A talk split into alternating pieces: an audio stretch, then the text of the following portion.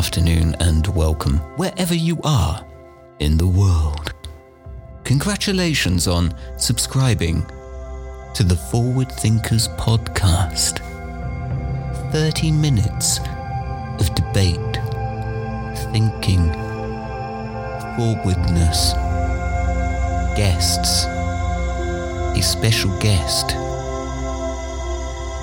and the remarkable voice Daniel Ferg. Enjoy.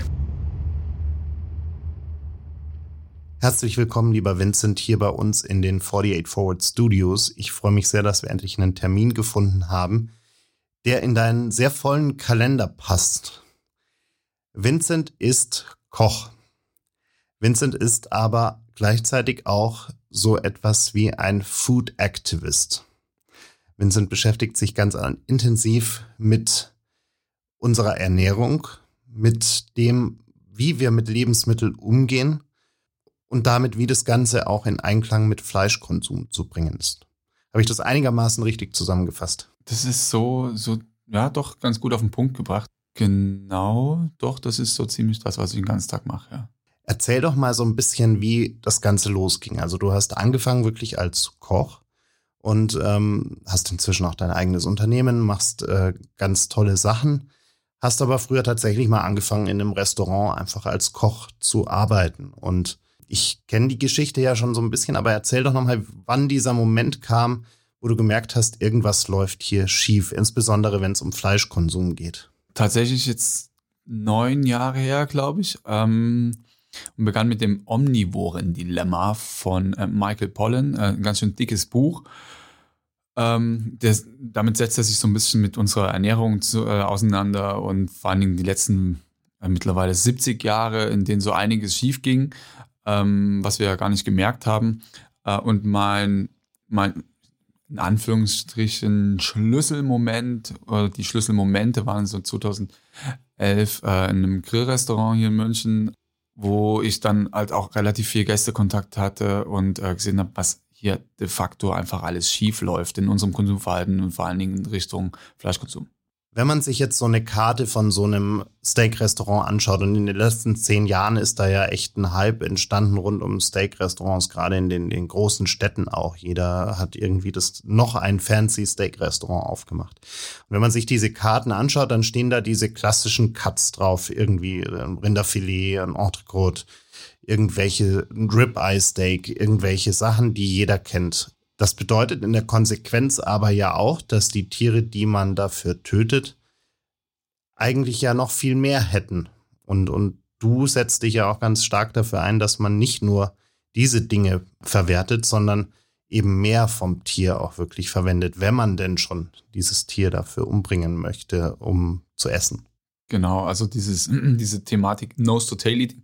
Aber ich würde an, an dem Punkt gerade nochmal ähm, eine andere Sache in, in den Raum schmeißen, die mir jetzt so langsam erst bewusst wird und mit dem ich, mit der ich mich seit ein paar Wochen beschäftige. Und zwar habe ich mich mit einem Lieferanten von mir unterhalten äh, bezüglich Hack. Äh, Rinderhack äh, kann man ja in den wildesten Varianten verbauen.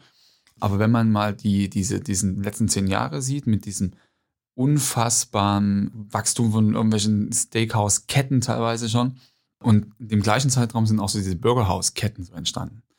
Und ähm, also mein Lieferant hat, hat gesagt, wegen Rinderhack und diesem Nose to Tail und ganzheitliches, ähm, ganzheitliche Verwertung des Tieres, wie die das ähm, machen. Und da kam mir relativ schnell darauf, dass, dass die gar nicht mehr so viel Hack produzieren können aus den Teilen, wo sonst früher immer nur Hack gemacht wurden, sondern dass jetzt auch besser, bessere Fleischteile, wie zum Beispiel eine Oberschale, zu, zu Hack verarbeitet wird, weil eben ähm, also A, so viel Hack gebraucht wird und B, die anderen Fleischteile gar nicht mehr verkauft werden können, wie die Steakhäuser ähm, Roastbeef und Filets brauchen. Also das ist, also man, man könnte da jetzt tatsächlich irgendwie zu, was zusammenführen, was vielleicht auch zusammengehört, dass man nicht nur sagen kann, okay, es gibt Steakhäuser Unmengen, sondern auch das Hack, um halt irgendwie zu sagen, dass das irgendwie funktioniert.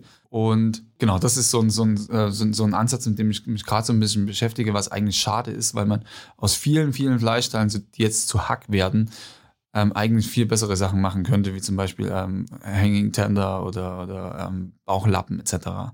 Wieso sind wir Menschen denn gerade auch in Deutschland oder eigentlich generell im, im Westen, wenn man das dann so sagen möchte, warum sind wir denn eigentlich so festgefahren auf die Dinge, die wir kennen, wenn es um das geht? Also wir sagen ja wirklich, also ich will nur ein Rinderfilet und, und Burger mit, mit eben dem Hack, wie man es kennt.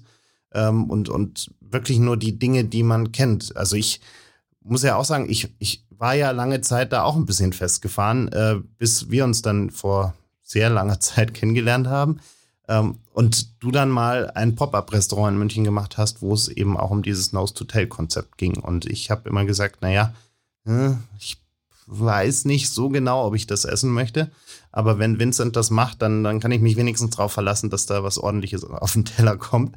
Und habe das dann mal ausprobiert. Und da waren ja wirklich Sachen dabei, die äh, hätte ich so nie bestellt auf der Karte. Aber sie sind wahnsinnig lecker, wenn sie richtig zubereitet sind. Aber wa warum haben wir da solche Berührungsängste? Ich glaube, am Ende des Tages ist es doch eigentlich vollkommen egal, ob jetzt das Stück Fleisch ein Filet ist oder einfach von einem anderen Teil von so einer Kuh kommt. Ich glaube, das ist so ein bisschen kulturell behaftet. Also wir, also ich spreche ja äh, grundsätzlich äh, vor allen Dingen uns Deutschen so ein bisschen eine, eine Esskultur ab. Also ähm, wenn man sich mal generell überall auf dieser Welt umschaut, ähm, gibt es ähm, wesentlich mehr Kultur ähm, als das, was es hier in Deutschland gibt. Und ich glaube, also dass wir das auch so ein bisschen unsere Nachkriegsgeneration, äh, nicht zu verdanken, aber dass wir das von der mitbekommen haben. Äh, und dieses Statussymbol-Denken, die, das uns seitens der Lebensmittelindustrie oder fleischverarbeitenden Industrie ähm, gegeben wird, dass einfach ein Filet einfach teuer ist, weil es so selten äh, geringen, geringen äh, prozentualen Ansatz, äh, Anteil am, am Rind hat. Genau, dieses Statussymbol-Denken und äh, also das, was uns jetzt auch ähm, aus, aus, aus China erwartet. Also dass wir, dass dort immer mehr Leute nicht mehr ihre, die Schweinefüße und etc. essen, sondern auch nur noch Filet, Koteletts äh, etc.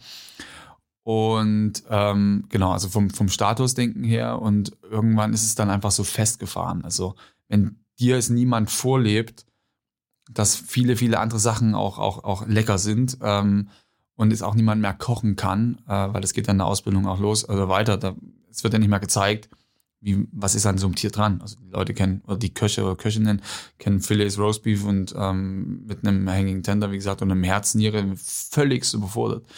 Ähm, also wenn es dir niemand zeigt, wie willst du es weitergeben? Gleichzeitig ist die Entwicklung aber auch ein bisschen absurd, weil äh, kenne zum Beispiel bei mir zu Hause um die Ecke gibt es einen Edeka und ich nenne es immer den Fleischkühlschrank des Schreckens, wo man wirklich dieses abgepackte Fleisch ähm, kaufen kann, in Folie verschweißt mit irgendwelchen bunten Aufdrucken drauf für, für wenig Geld. Und natürlich bekommt man da auch nur die klassischen Stücke, die man irgendwie so kennt, die aber zu Discountpreisen und ähm, scheinbar macht sich immer noch keiner wirklich Gedanken darüber, zumindest nicht in der Masse der Gesellschaft, wo dieses Fleisch eigentlich herkommt und wie es produziert wurde. Warum sind wir denn da so wenig reflektiert? Weil wir super sind, äh, darin Augen zu verschließen vor Sachen, die wir nicht sehen möchten. Es gibt genug Bild- und Videomaterial, das aufzeigt, wie es Tieren geht. Und ich glaube, 99, 98 Prozent der, ähm, des Fleisches, zumindest in US, kommt aus Massentierhaltung. Und wer sich mit ähm, Massentierhaltung aus äh, in den Staaten schon mal auseinandergesetzt hat, weiß, dass es eine, eine selbst äh, eine Körpereigenverletzung ist, wenn man sich, wenn man das Fleisch da isst. Ähm, in Deutschland ist es ganz äh, glücklicherweise nicht ganz so krass. Also auch in der, in der, in der, in der Hühnerzucht gibt es mittlerweile positive Veränderungen. Aber ich glaube, die meisten Leute interessiert schlichtweg nicht. Also es geht da wirklich irgendwie darum, dass man das Fleisch jetzt, also das, man, man, man schaltet es aus. Und ja. Was würdest du denn sagen, wenn, wenn man jetzt wirklich sagt, ich möchte heute Fleisch essen und ich möchte es selbst kochen und ich möchte mir irgendwo wirklich ein gutes Stück Fleisch kaufen? Was wäre denn deine Empfehlung, was man machen kann, um, um festzustellen und sicherzugehen, dass dieses Fleisch, was ich da kaufe, wirklich gut ist? Äh, guter Punkt.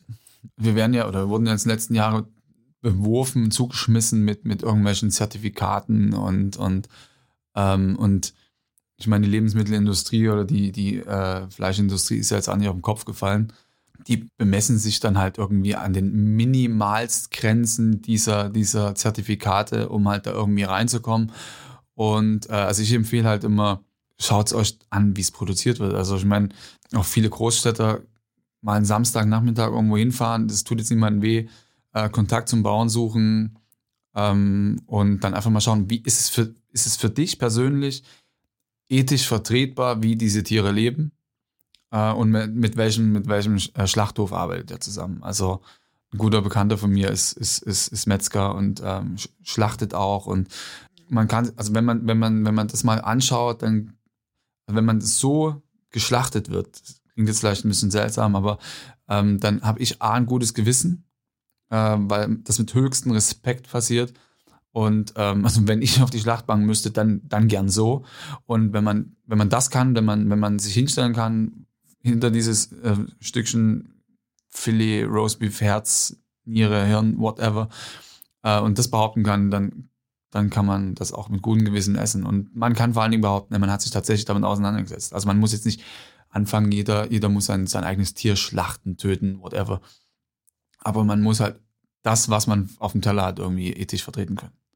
Jetzt haben wir uns ja irgendwie auch daran gewöhnt, dass es jeden Tag irgendwie Fleisch auf dem Teller gibt. Also es gibt natürlich auch einen steigenden Anteil an Leuten, die sich vegetarisch oder sogar vegan ernähren. Das muss man ja auch dazu sagen? Ja, an der, genau, an der Stelle ähm, wäre es vielleicht interessant zu erwähnen, dass der Pro-Kopf-Konsum in Deutschland allerdings stagniert seit zehn Jahren, trotz der Tatsache, dass äh, es jedes Jahr mehr und mehr Vegetarier und Veganer gibt in Deutschland. Also sprich, das, was die Vegetarier nicht essen, ähm, essen dann halt die, die Omnivoren. Das heißt, die Fleischesser essen immer, immer mehr, mehr, Fleisch. Genau. Und ähm, das ist ja auch ein Punkt, der am Ende des Tages zu diesem Discountpreisen führt, weil natürlich nicht jeder sich jeden Tag ein teures Stück Rinderfilet beim Bauern holen kann oder auch beim Metzger seines Vertrauens holen kann. Also rein finanziell. Also ich sage dann immer, ähm, in, in, in Rinderherz ist vom, vom, vom, vom Biss her und vom Geschmack her einem Roastbeef verdammt ähnlich und kostet wahrscheinlich ein Sechstel. Ähm, bei guter Bioqualität. Und ähm, ich glaube, ein Sechstel von einem Bioqualitäts Roast Beef kriegst du auch den, äh, im, im, Discounter, das, das, das Roast Beef. Sprich, du musst nicht billiges Fleisch kaufen, sondern günstigere Cuts von guter Qualität.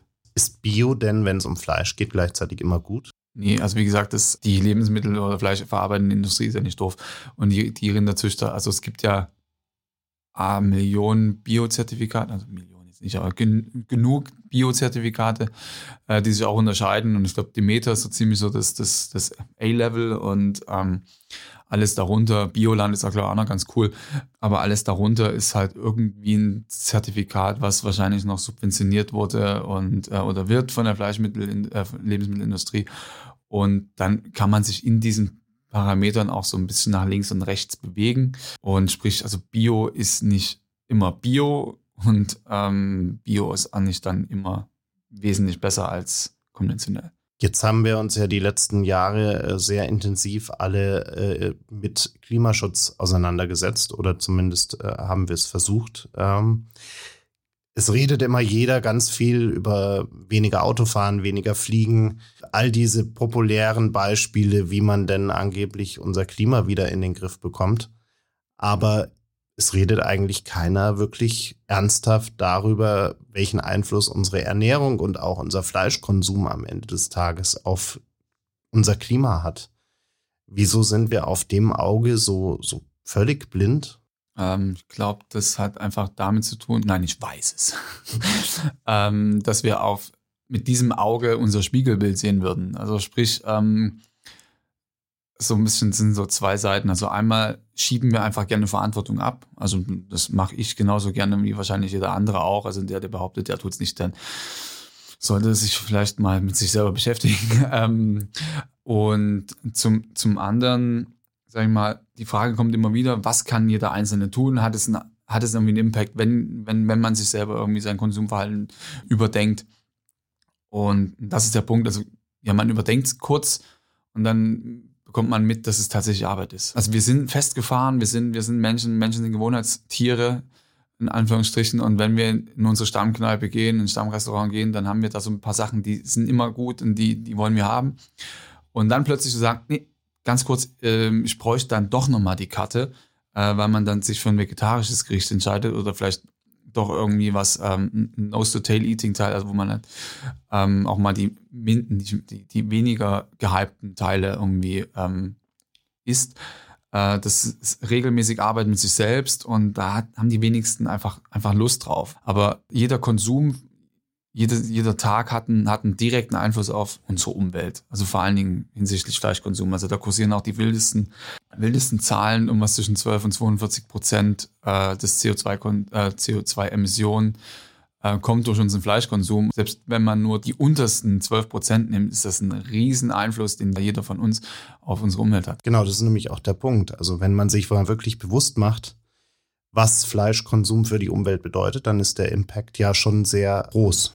Ja, voll. Also wie gesagt, äh, unser, unser Fleischkonsum hat ähm, ungefähr pro Jahr einen, einen Impact, also bei CO2-Emissionen von dem, von dem äh, Flug von Hamburg nach München, München nach Hamburg.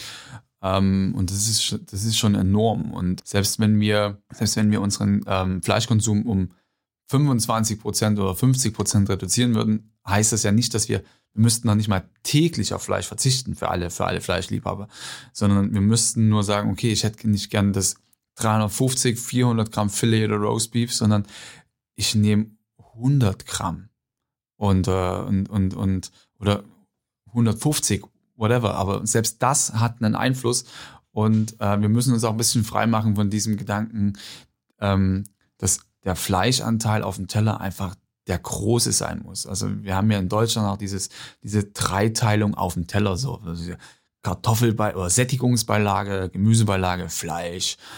Und äh, das ist halt so, so, wir leben nicht mehr in 1953. Also wir, wir, wir können uns, wir haben genug Know-how, um zu wissen, was brauchen wir tatsächlich von diesem Teller, in welchen Mengen. Und jetzt mal abgesehen von dem Klima, ähm, sind noch 300 Gramm Fleisch pro Tag, am besten noch Medium Rare alles andere als gesund für den eigenen Körper.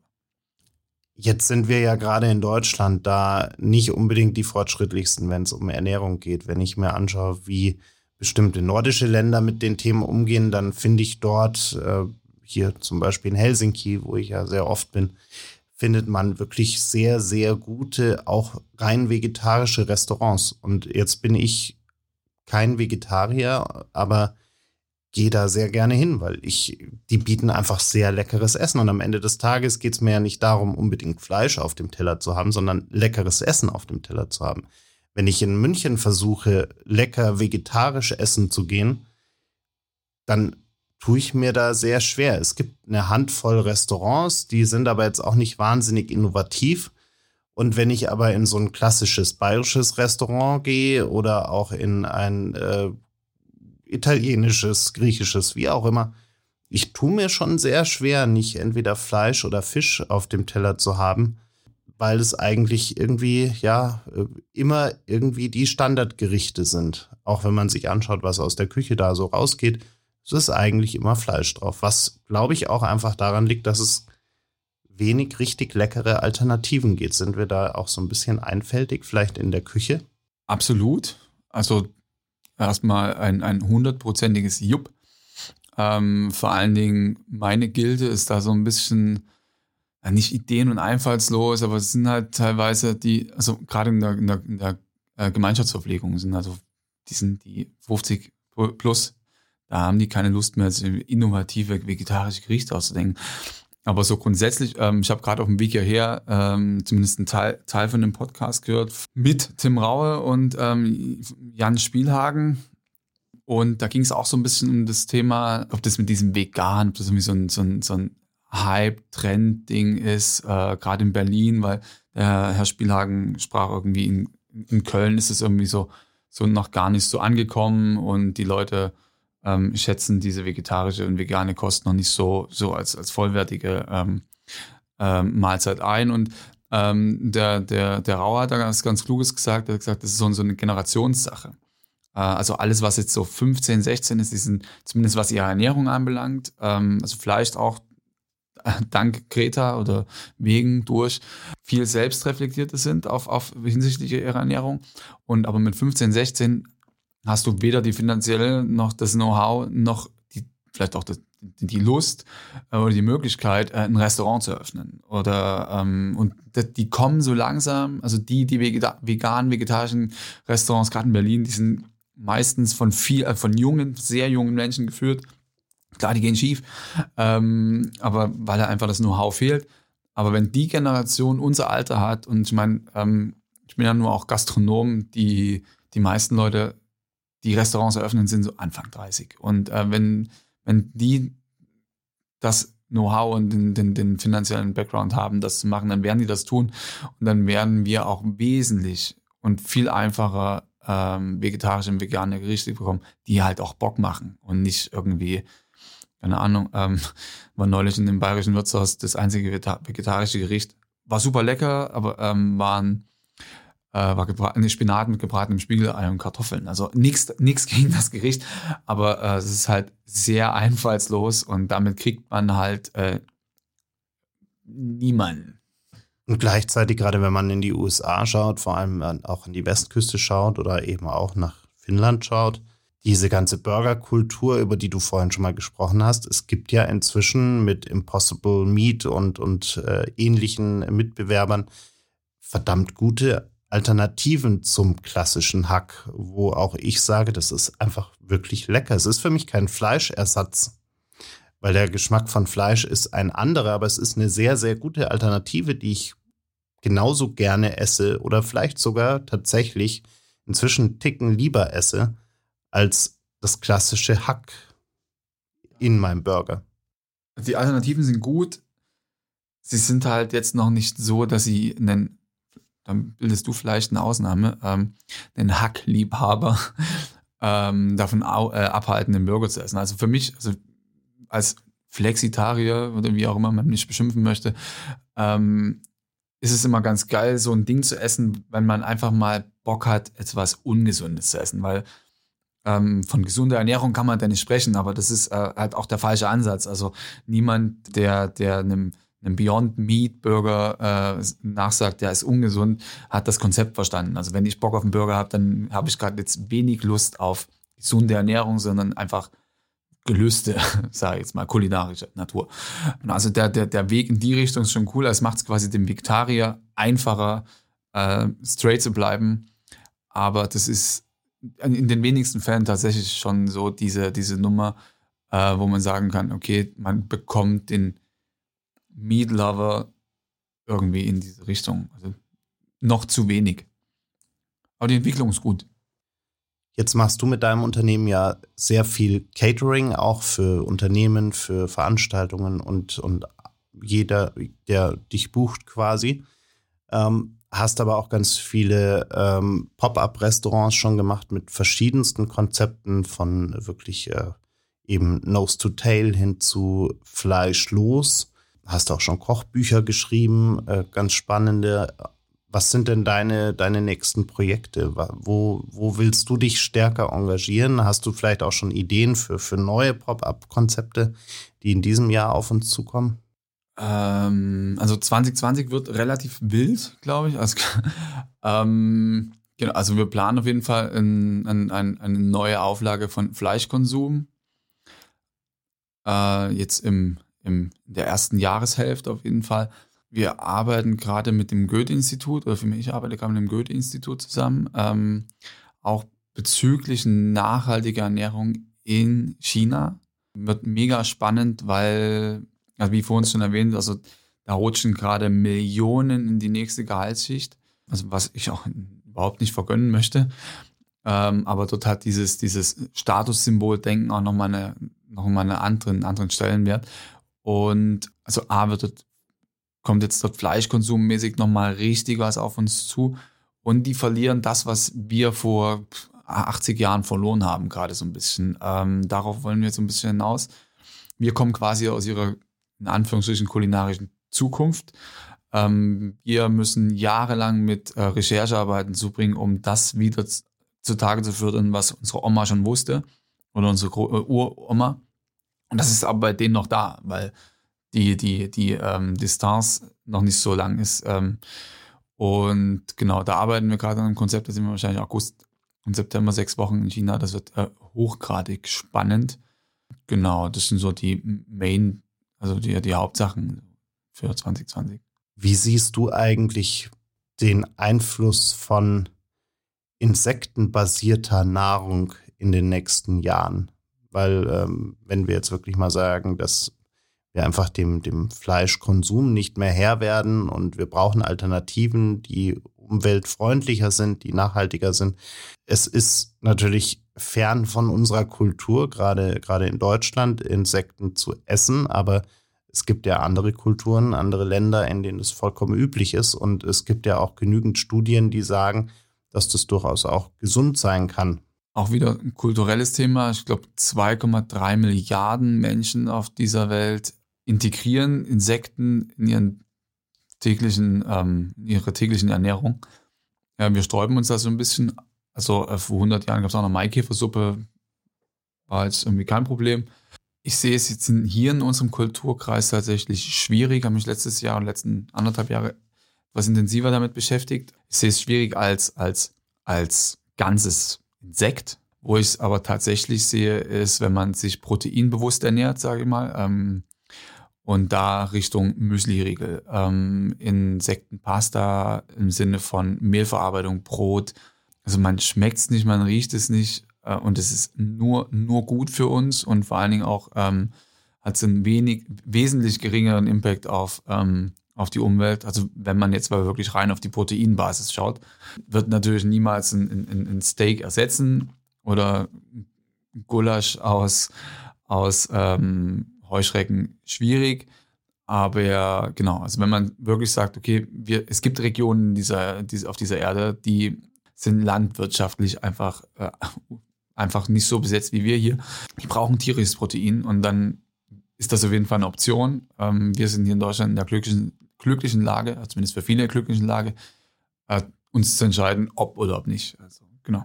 Und eigentlich ist es ja auch nicht so abwegig, dass man sagt, so ein ganzes Insekt in den Mund stecken, ist jetzt vielleicht komisch, weil wir würden ja jetzt auch nicht von einer ganzen Kuh abbeißen. Vollkommen richtig. Also ein ähm, besseres Beispiel noch ähm, Riesengarnelen. War jetzt auch nie so ein Riesending vor 30, 40 Jahren äh, in Deutschland.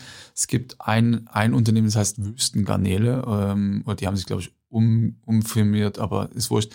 Und ich hatte mal eine, eine jetzt habe ich tatsächlich den Namen vergessen, eine Wasserkakerlake nicht in den, in den, in, ähm, in den gefriergetrockneten Zustand, wie man sowas meistens hier in Deutschland bekommt, sondern tatsächlich frisch und ähm, wenn man, wenn man das Aroma und, und, und die Konsistenz so ein bisschen betrachtet, ist es einer, einer Garnele unfassbar nah und äh, dann hat es auch diesen Zusammenhang für mich ergeben, warum Wüstengarnele oder warum das so heißt. Und wie gesagt, also vor 40 Jahren hätten wir nie so Garnelen in uns reingedroschen äh, wie wir es jetzt machen. Und ähm, wer weiß, mit einem coolen Marketing-Gag, vielleicht kriegt man da auch Wassergarnelen auf unsere Teller. Ähm, Wasserkakerlaken, Wüstengarnelen, whatever. ja, dann sind wir gespannt, was auf uns zukommt. Und äh, danke dir für das Gespräch. Ich danke dir, schön, dass ich hier sein durfte. Gerne.